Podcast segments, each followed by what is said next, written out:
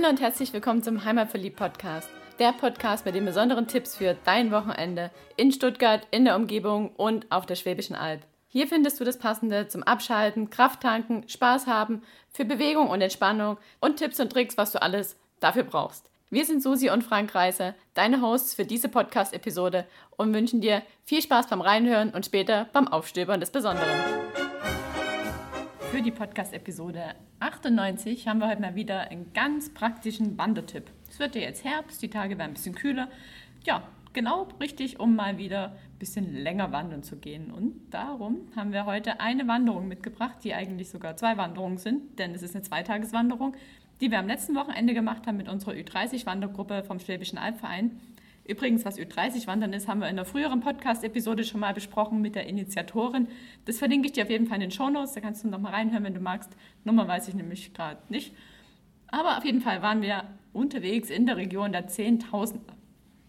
Und da haben wir eine richtig coole Wanderung gemacht, hatten 20 Leute dabei und haben auch sehr spektakulär übernachtet. Und weil ich da nicht die Wanderführerin war, sondern der Frank, erzählte uns jetzt ein bisschen was über die Tour. Also, mal kurz die Rahmendaten. 52 Kilometer. 52 Kilometer in zwei Tagen und insgesamt so knapp 1700 Höhenmeter, also im Aufstieg. Das ist schon eine Summe die man da bewältigen muss an den zwei Tagen. Deswegen haben wir das auch auf zwei Tage gelegt. Wenn man das an einem Tag machen will, dann ist es nicht mehr so entspannt, wie wir das gemacht haben. Es war trotzdem eine Herausforderung für alle und es haben tatsächlich auch alle geschafft. Also durchaus auch für die machbar, die jetzt nicht so oft unterwegs sind, aber man sollte gut zu Fuß sein und gutes Schuhwerk dabei haben. Weil es sind doch ein paar heftige Anstiege dabei die man bewältigen muss, weil es geht nicht nur immer äh, schön flach dahin, die Tausender sind auch ein bisschen verstreut und man muss auch hoch und runter gehen. Und unsere Wanderung hieß ja Zehntausender XXL. Ne? Es gibt ja zehn Berge, die über 1000 Meter hoch sind, so in der Region der Zehntausender. Aber es gibt dann noch zwei mehr, darum auch XXL. Genau, die zwei Berge, das ist der Plätteberg und der Schafberg. Die liegen ja ein bisschen abseits, deswegen gehören die eigentlich gar nicht zu der Region der Zehntausender.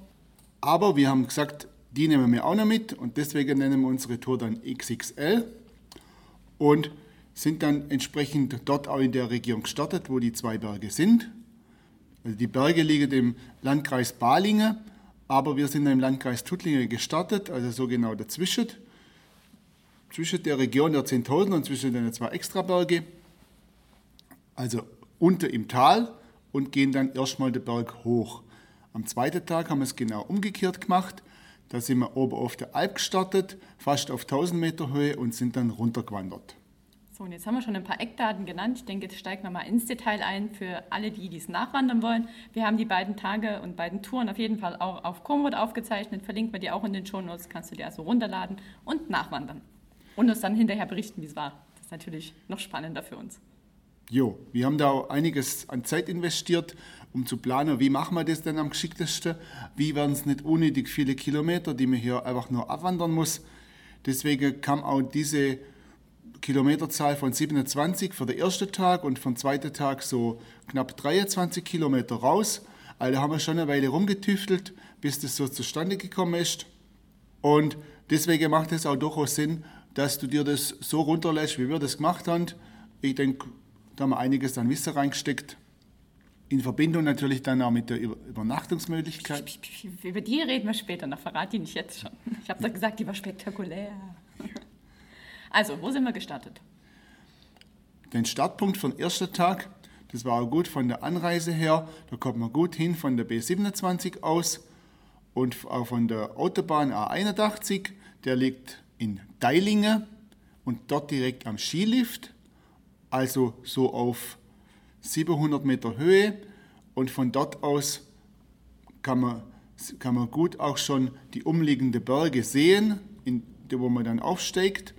Und von dort aus sind wir dann auch losgewandert, so Richtung Balingen grob und gehen dann über Ratshausen den Berg hoch auf der Plätteberg und dort, das hat war da wunderbar geklappt, steht auch schon eine Albvereinshütte muss man natürlich Glück haben, dass die dann offen hat. Kann man sich ja auch gleich nach der Öffnungszeit informieren. Aber die Wirtin, die Nadine, Die hat für uns extra aufgemacht und dann konnte man nach sechs Kilometer, da ist man dann nämlich schon oben an der Blätterberghütte, nach einem durchaus auch anspruchsvollen Anstieg, konnte man uns gleich mal einen Radler gönnen. Also ich würde sagen, es war auch der aller, aller anspruchsvollste Aufstieg von der ganzen Tour. Mmh, da bin ich jetzt nicht so bei dir. Der, der anspruchsvollste Anstieg war am zweiten Tag, aber da kommen wir dann später dazu. Okay, also je nachdem. Es gab ein paar Anstiege und der war schon ordentlich heftig, weil da gibt es einiges über Stock und Stein zu steigen. Dafür hat man dann auch einen schönen Ausblick. Es ist übrigens die Alpvereinshütte von Dotternhausen gewesen. Ja. Und das verlinke ich auch in den Shownotes. Dann kannst du dann dich informieren, wann die aufhat, beziehungsweise wenn du mit einer Gruppe kommst, hast du vielleicht auch die Chance, dass die Nadine extra aufmacht. Ja. So ab 20 Personen kommt die gerne hoch und macht den Laden auf, gibt dann Getränke. Kuchen gab es auch, die waren ausgestellt, aber wir haben so gut gefrühstückt an dem Morgen, da hat noch keiner einen Kuchen wollen. Wobei die erst schon ihr Feschbar ausgepackt haben und gefragt haben, ist das jetzt die Feschbarpause? Aber nein, nach sechs Kilometern gibt es bei uns noch kein Feschbar. Wir sind dann weiter. Übrigens, auf der Hütte gibt es auch eine Toilette, jedoch kein fließend Wasser. Also es wird Wasser dort hochgefahren, man kann sich Hände waschen, aber man braucht da nicht drauf spekulieren, dass man da mit Leitungswasser die Wasservorräte zum Trinken wieder auffüllen kann. Ja, und dann nach der Hütte geht es nochmal ein bisschen bergauf und dann erreichen wir auch schon den ersten Tausender. So nach etwa zwei, zweieinhalb Stunden mit der Pause eingerechnet, haben wir erst den ersten Tausender erreicht. Am zweiten Tag war das ein bisschen anders, da sind wir schon fast auf 1000 Meter gestartet. Aber am ersten Tag haben wir unten im Tal gestartet, deswegen hat es eine Weile gedauert, bis wir den ersten Tausender erreicht haben. Und von dort aus, vom Blätterberg, hat man dann einen schönen Rundblick erstmal so vom Alp drauf runter Richtung Balingen, Rottweil. Schöne Aussicht, es war ein bisschen diesig an dem Tag, aber es war es echt wert. Die Leute haben sich super gefreut. Das war immer das, was sie gesagt haben. Der Ausblick ist einfach eine tolle Sache hier. Und ja. So, und du hast ja oben extra deine Schuhe ausgekippt, damit der Plettenberg auch ja immer über 1000 Meter hoch bleibt. Wie hoch ist er denn eigentlich? Der Plettenberg, der ist ganz knapp über 1000 Meter. Der hat nur 1001,6 Meter. Also lohnt sich seine Schuhe po auszukippen. Potenzial nach oben. ja, oder nach unten. Beim Plettenberg weiß man ja nicht wirklich, wie lange er noch so hoch sein wird, oder? Ja, also der Plettenberg, der wird ja schon seit Jahrzehnten genutzt zum Abbau von Kalk und weil unter im Tal ist auch in Dotternhausen ist das Zementwerk und da wird mit Wägelchen wird da täglich werden da 3000 Tonnen Kalk runterge Kalkgestein runtergeschafft und eben für die Zementproduktion benutzt. Also der Pletteberg ist ein gutes, ja, guter Ort, um auch ein bisschen Geschichte über die Schwäbische Alb zu sehen und zu sehen, was, was, der, ja, was der Mensch da anrichtet, indem er da viel abbaut und äh, Gestein hier entfernt. Aber irgendwo muss ja das Baumaterial herkommen und ja, man hat da so einen Einblick drin, wie sieht denn die, wie sieht denn die Oberfläche aus, wenn man hier ein Loch reingräbt und sieht man die Gesteinsschichten, die da eben vor 150, 200 Millionen Jahren entstanden sind, wo hier noch das Meer war. Weil so ist ja das Ganze entstanden. Durch die, da war ein Meer und durch die Ablagerungen, die da entstanden sind, und das Meer hat sich zurückgezogen, die Schwäbische Alb hat sich gehoben durch das, dass die afrikanische auf die eurasische Platte aufgetroffen ist. Und deswegen haben wir hier jetzt äh, auch viele solche versteinerte Lebewesen von damals. Und das kann man eben auf dem Blätterberg sehr gut sehen. Mhm. Das ist ja ein riesengroßes Loch inzwischen. Ne? Wir haben da reingeguckt und versucht zu berechnen, wie viel jetzt diese 3000 Tonnen sind, so als Volumen. War schwer vorstellbar. Ja, also man, viele haben gemeint, das Loch könnte, es sollte eigentlich viel größer sein, wenn man hört, was da täglich abgebaut wird.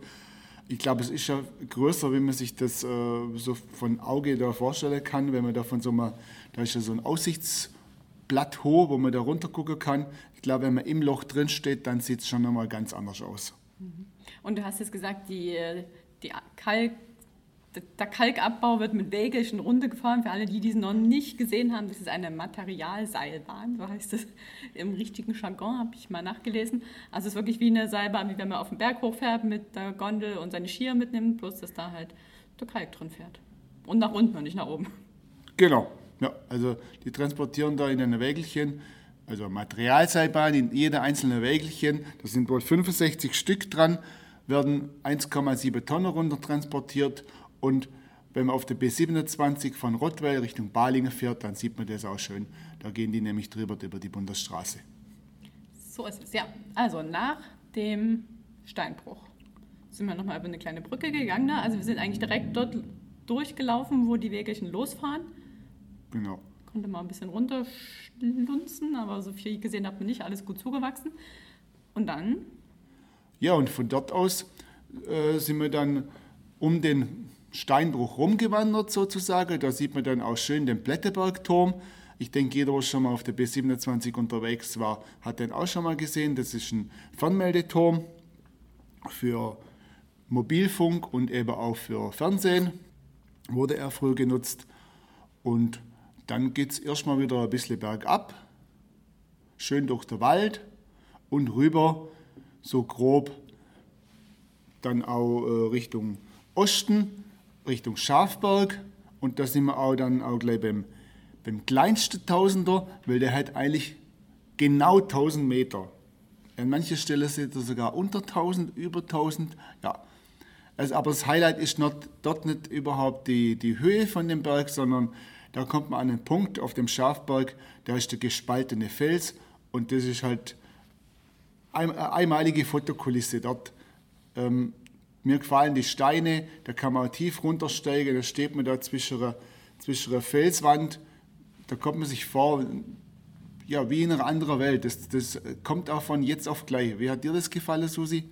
Ich fand es auch cool und unsere Mitwanderer waren auch gleich ganz begeistert davon, dass ihr da reingestiegen seid und hast ja alle mit runtergenommen und da drin rumgeklettert und fanden sie ganz cool. Also ich glaube, der ein oder andere wäre auch gern noch ein bisschen da geblieben und hat da ein bisschen das Kind in sich wieder rausgelassen. Ja, ich denke, wenn das Licht passt, dann kann man da durchaus auch schöne Fotos machen, da unten in dem Loch und wenn man sich da Zeit nimmt. Bloß wenn man mit einer Wandergruppe unterwegs ist, dann bleibt leider nicht so viel Zeit zum Fotografieren. Das haben wir dann auf nächstes Mal verschoben. Genau, also ein super Spot für Fotografen und für Kletterfreunde, bestimmt auch mit Kindern cool.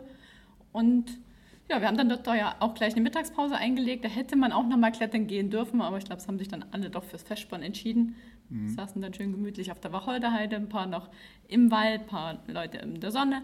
Also war ein richtig schönes Plätzchen. Auch wenn dort nicht so die mega Aussicht war, aber es war halt einfach wahnsinnig still und entspannend da zu sitzen. Jo.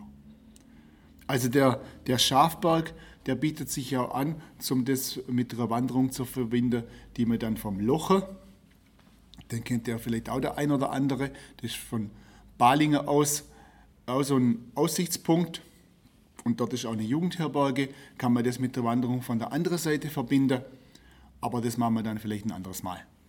Genau, vom Schafberg, wie ging es dann weiter?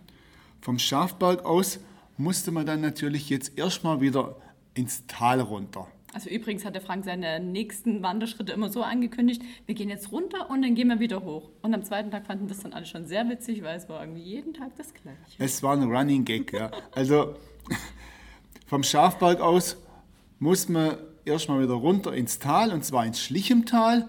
Und das hat der Susi hat's da sehr angetan, weil warum hat es dir das so, so gut gefallen im Schlichemtal?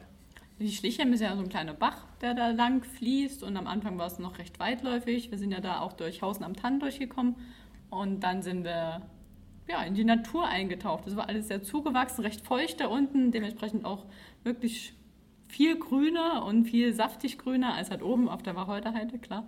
Und da sind wir eine ganze Weile da unten in dem Tal lang, sind dann noch unter einer Straßenbrücke durch mit dem Fluss zusammen.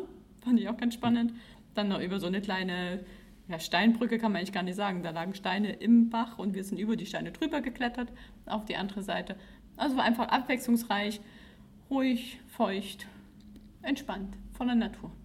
Ja, also wir sind da wirklich durch einige Klimazonen durchgewandert. Es war ein sehr abwechslungsreicher Teil von der Wanderung.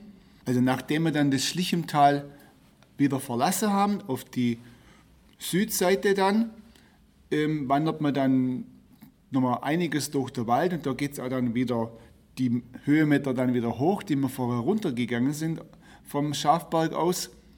Schön durch den Wald durch und wenn man dann oben auf der Hochfläche ankommt, die dann schon wieder Richtung Deilingen ist, also zu unserem Ausgangspunkt sozusagen, Da warten dann noch weitere 4000er auf uns.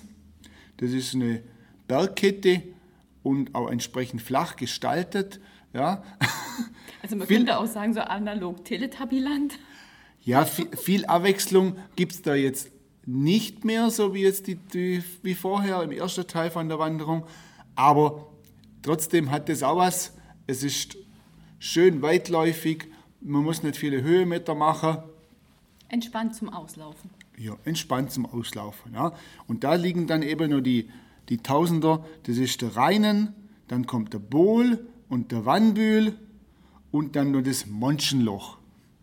Und die 4000er, die hat man relativ schnell abklappert, aber es zieht sich halt gefühlt doch etwas. Dann kommt man an dem Deilinger Fernmeldeturm vorbei. Das ist dann der Abschluss, bevor es dann wieder ins Tal runtergeht und eine langzogene ja, am Hang entlang Richtung Skilift wieder geht.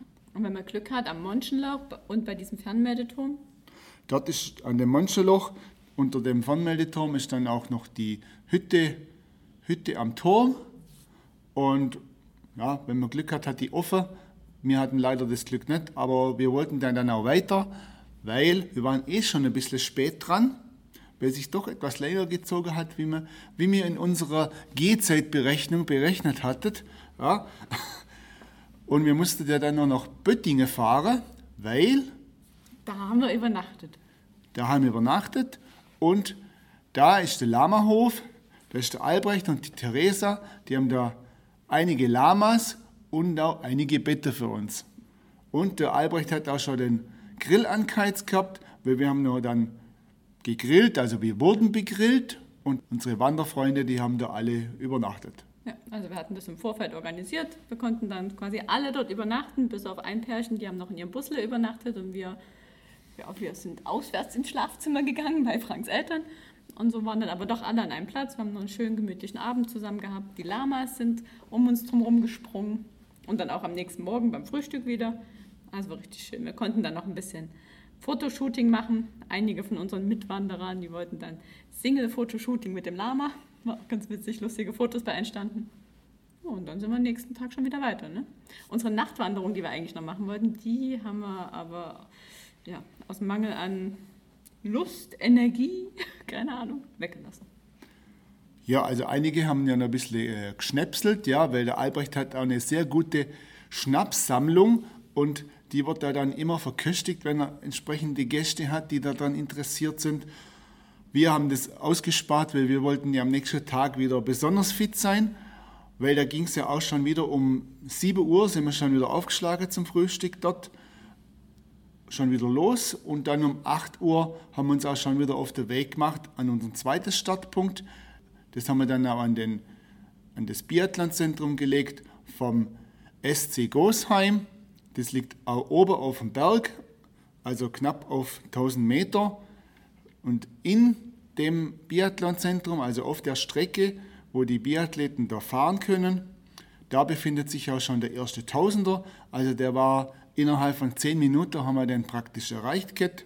Und der erste Tausender war da an dem Tag der Hochwald.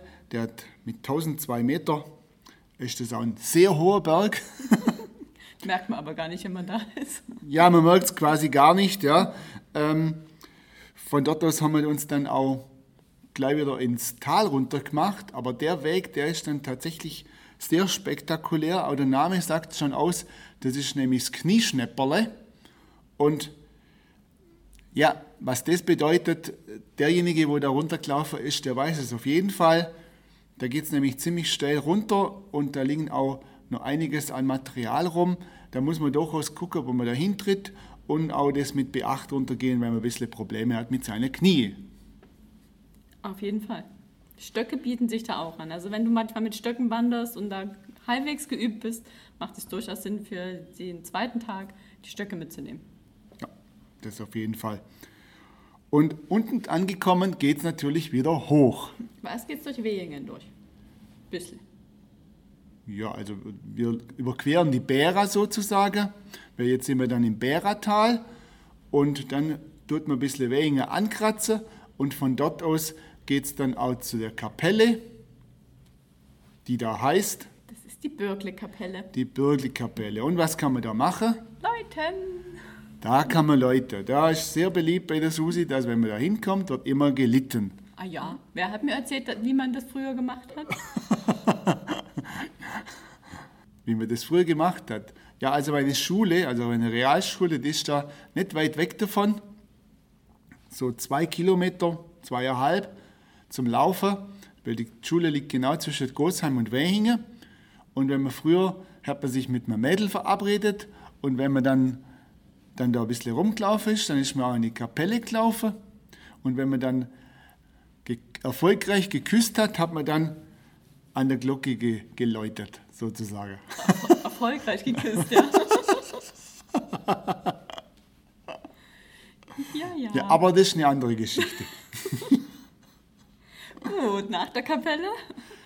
Nach der Kapelle ist vor dem Aufstieg und da geht es dann auf einem schönen Waldweg direkt zur nächsten Alpvereinshütte oder zur ersten Alpvereinshütte an diesem Tag. Das ist nämlich die Schürzinger Alpvereinshütte und die haben dann gerade ihre Tore geöffnet für uns, viel Kuchen zur Auswahl gehabt und in dem Moment hat sich dann auch haben sich die Wolken geöffnet? Haben sich die Wolken geöffnet und es hat angefangen zu regnen. So viel Glück muss man erst mal haben. Aber wir haben schon von vornherein gewusst, es kann nicht wirklich viel regnen. Deswegen haben wir uns da gesagt, wir, uns, wir machen jetzt da jetzt ein bisschen schöne Viertelstunde, halbe Stunde und dann geht es auch schon wieder weiter, weil dann haben sich die Wolken nämlich schon wieder verzogen gehabt und unsere Bäuchle waren wieder gefüllt mit Kuchen und Radler. Und dann hat es auch eine Toilette. Und da hat es auch eine Toilette, also perfekt. Und also eine sehr gut geführte Hütte. Wir waren total begeistert. So, und dann von dort aus, von ging's der Hütte, ging es wieder, ging's, ging's wieder richtig bergauf. Und zwar sind wir da jetzt dann auf den Oberhohenberg gegangen. Und der Oberhohenberg, das ist der zweithöchste Berg von der Schwäbischen Alb. Und da war auch früher, vor fast 1000 Jahren schon, bis ins Jahr 13, 1400, da, gab es da eine Burg und unterhalb von der Burg war noch ein kleines Städtle. Das war wohl recht stark besiedelt dort, aber leider ist die, das Städtle untergegangen irgendwann so um die Burg ist untergegangen und dann ist da Städtle untergegangen um 14, 1500 rum, wurde das dann eben fallen gelassen und, ja, und seit dort wurde da keiner mehr. Und man das, sieht auch nicht wirklich irgendwas noch davon. Man sieht nicht mehr viel davon, ja. Also, aber durchaus interessant, was, was da so alles äh, schon vor unserer Zeit passiert ist. Ja, aber nach dem Oberhohenberg kommt eins der Highlights des Tages. Nach dem Oberhohenberg, da gibt es dann ein kleines, aber feines Tälchen, ja, auf dem Berg oben natürlich. Und da geht man über eine Hängebrücke. Die ist da schon seit 2013 ist die da schon installiert. Und, aber ja, ein bisschen versteckt ist sie. Man muss wissen, dass die da tatsächlich ist, weil sonst läuft man da nämlich auch dran vorbei. Und die ist nicht lang, die Brücke, aber wenn man da drüber geht, kann man das durchaus stark ins Schwingen bringen. Und äh, also alle unsere Mitwanderer fanden es richtig toll, da sowas äh, Mitte im Wald zu entdecken, weil so selbstverständlich ist das nicht, dass das so, so total in nicht zivilisierter Gegend, ja, hängt, kommt auf einmal so eine Hängebrücke. Mhm. Also vor allen Dingen die mit Höhenangst, die waren hinterher total stolz, dass sie es geschafft haben und drüber gegangen sind.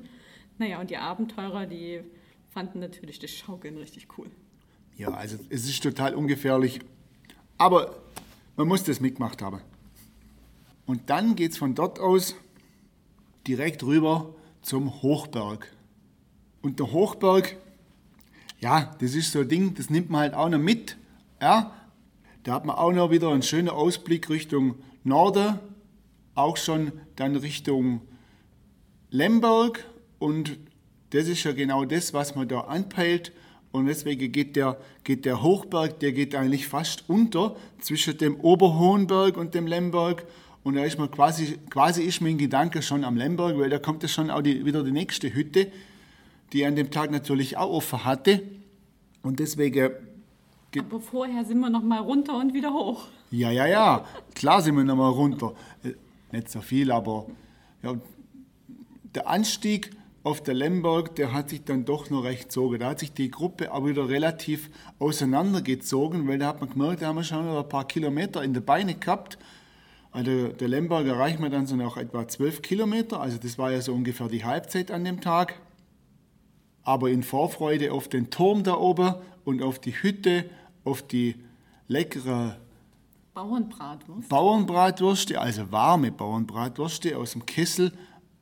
Da läuft man, er war ein bisschen schneller. Aber wir wussten es ja, unsere Mitwanderer, denen haben wir den Mund auch ein bisschen wässrig gemacht, aber nicht alle haben so gut mitgezogen. Aber alle haben es letztendlich erreicht. Und der ein oder andere ist etwas schneller hoch und dann haben wir uns oben aufgestellt und haben jeden abgeklatscht, der es dann auch geschafft hat. Also es war eine richtig coole Gruppenaktion dann oben auf dem Berg auch. Jo. Und dann sind wir an die Hütte. Manche sind auf, die, auf den Lembergturm, haben den Lembergturm bestiegen, der da schon seit über 100 Jahren steht. Und wir, wir haben uns gemütlich gemacht. Wir haben schon, waren schon öfters auf dem Lembergturm oben. Wir gehen da dann wieder hoch, wenn wir das nächste Mal da sind. Aber auf dem Lembergturm, wenn man da oben ist, da muss man, da muss man einfach hochgegangen sein. Ja, die Aussicht, die Aussicht ist auf jeden Fall richtig cool. Ja. Da sieht man in alle Himmelsrichtungen. Also, manche behaupten, man kann sogar den Mont Blanc sehen, andere sagen wiederum, man sieht ihn nicht. Aber die, bei, bei schöner Fernsicht bei, sieht man auf jeden Fall die Alpen und den Schwarzwald. Ja, und dann ging es wieder runter. Dann ging es wieder runter natürlich und wir haben dann den Weg gewählt um Gosheim herum, weil wir sind ja lieber in der Landschaft unterwegs, wie dass wir jetzt hier durch, durch äh, Siedlungsgebiete laufen, haben wir lieber ein bisschen Umweg auf uns genommen und haben dann Gosheim eigentlich nur zweimal angekratzt und dann haben wir Gosheim wieder verlassen und da stoßen wir dann auch wieder auf ein, ja, das ist so eine richtige Eisenbahn- und Zeitgeschichte. Ja? Also, weil dann steht man urplötzlich mal vor einem Tunnel und denkt, was macht jetzt hier mit im Wald ein Tunnel? Und der Tunnel ist tatsächlich 150 Meter lang und geht nur um eine Kurve rum. Also man sieht quasi, wenn man reingeht, sieht man gar nicht das Ende vom Tunnel. Man denkt, man läuft hier in einen in eine kilometerlangen Tunnel rein. Der Well ist schon nur 150 Meter lang.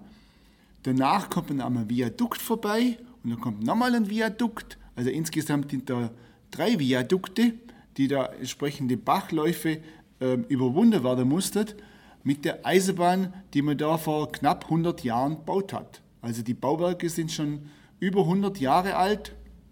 Die Eisenbahn wurde 1900, 1928 wurde die in Betrieb genommen. Also die haben gerade so um, um ca. 100 Jahre hat man die, haben wir die gebaut.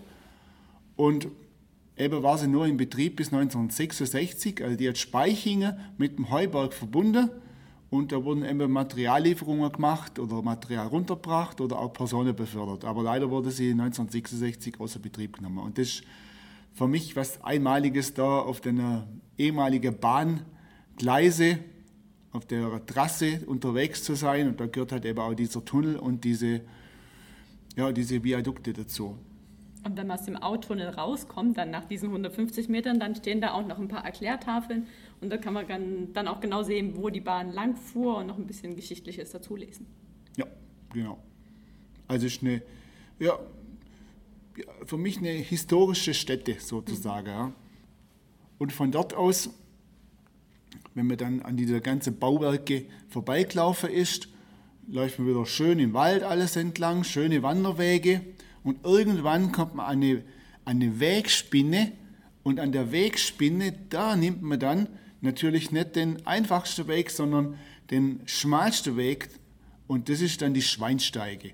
Und die sind wir dann hochgegangen und die, die Schweinsteige, die heißt nicht so, weil die so brutal steil hochgeht, sondern die heißt so, weil da ist nämlich der Schweinebach. Und ja, also da hat sich dann aber die Spreu vom Weizen getrennt und äh, ja, unsere Gruppe war echt recht langgezogen, aber nachher haben alle sind oben angekommen, den anstrengenden Weg hoch, viele haben auch ihre Stücke benutzt. Ja, so kommt man auf, auf wenige Meter ein richtig, richtig viel Höhenmeter machen. Und dann ist man dann oben angekommen auf dem Klippeneck sozusagen. Und der höchste Berg oben am Klippeneck ist der Hummelsberg. Und der hat auch knapp über 1000 Meter, 1002 um genau zu sein. Und dann waren wir quasi wieder oben, da wo wir am Morgen früh losgelaufen sind. Und dann konnten wir schön entspannt noch ein Stück auf dem Donauberglandweg wandern bis zu unserem letzten Tausender. Jo, der letzte Tausender, das ist das Weiße Kreuz. Also offiziell heißt der Kehlen, aber jeder in der Region kennt ihn unter Weißes Kreuz, weil da steht ein markantes Weißes Kreuz, das auch beleuchtet ist. Und das sieht man von weit her und entsprechend sieht man auch weit in die Landschaft, wieder Richtung Südosten, also Schwarzwald. Man sieht auch rüber zum Lembergturm und über Gosheim rüber in die Bar, also Schwenningen, Villingen und dann auch wieder Richtung Alpe. Und man sieht den Testturm. Und in man, Rottweil. und man sieht den Testturm natürlich. Ja. Ja, und dann waren wir schon fast wieder am Ziel, ne? Dann waren wir fast wieder am Ziel, ja, weil die zwei, der erste Berg und der letzte Berg die, für den Tag, die liegen gar nicht weit voneinander weg. Und genau in der Mitte ist, ist das Biathlonzentrum, unser Parkplatz. Und da sind wir dann noch hingelaufen. Und dann war es auch schon wieder, ja, an dem Tag waren wir ein bisschen schneller wie am ersten Tag. Waren wir so um ca. 16.30 Uhr wieder am Auto. Ja, dann war der schöne, schöne Wandertag schon wieder vorbei. Und für uns sogar zum zweiten Mal. Ja, wir sind ja den, den Weg auch schon ja, einmal abgelaufen. Also wir haben schon mal zwei Wandertage gemacht. Also haben wir den Weg dieses Jahr sogar schon ja, zweimal gemacht. Und jetzt bist du dran. Ja, wir würden uns freuen, wenn wir viele inspiriert haben, den Weg mal zu machen. Ladet euch gern den Track runter. Den stellen wir auf jeden Fall online. Dann könnt ihr das so gerne abwandern oder auch in, in Abwandlungen gibt es ja auch viele Möglichkeiten, das selber noch ein bisschen anzupassen für seine Bedürfnisse. Für uns hat so am besten gepasst. Übernachtungsmöglichkeiten gibt es in Böttingen, beim Albrecht und bei der Theresa, auf dem Lamahof. Da hat man auch noch viele Möglichkeiten. Ja, uns wird's freuen. Ja, und dann sag uns auf jeden Fall Bescheid, wenn du da warst. Schick vielleicht noch ein Foto oder wenn du auf Social Media irgendwo ein Bild postest, dann verlink uns, damit wir sehen, wie es dir gefallen hat. Und dann sagen wir jetzt Viel Spaß beim Aufstöbern des Besonderen. und bis zum nächsten Mal. Bis zum nächsten Mal. Ciao, ciao.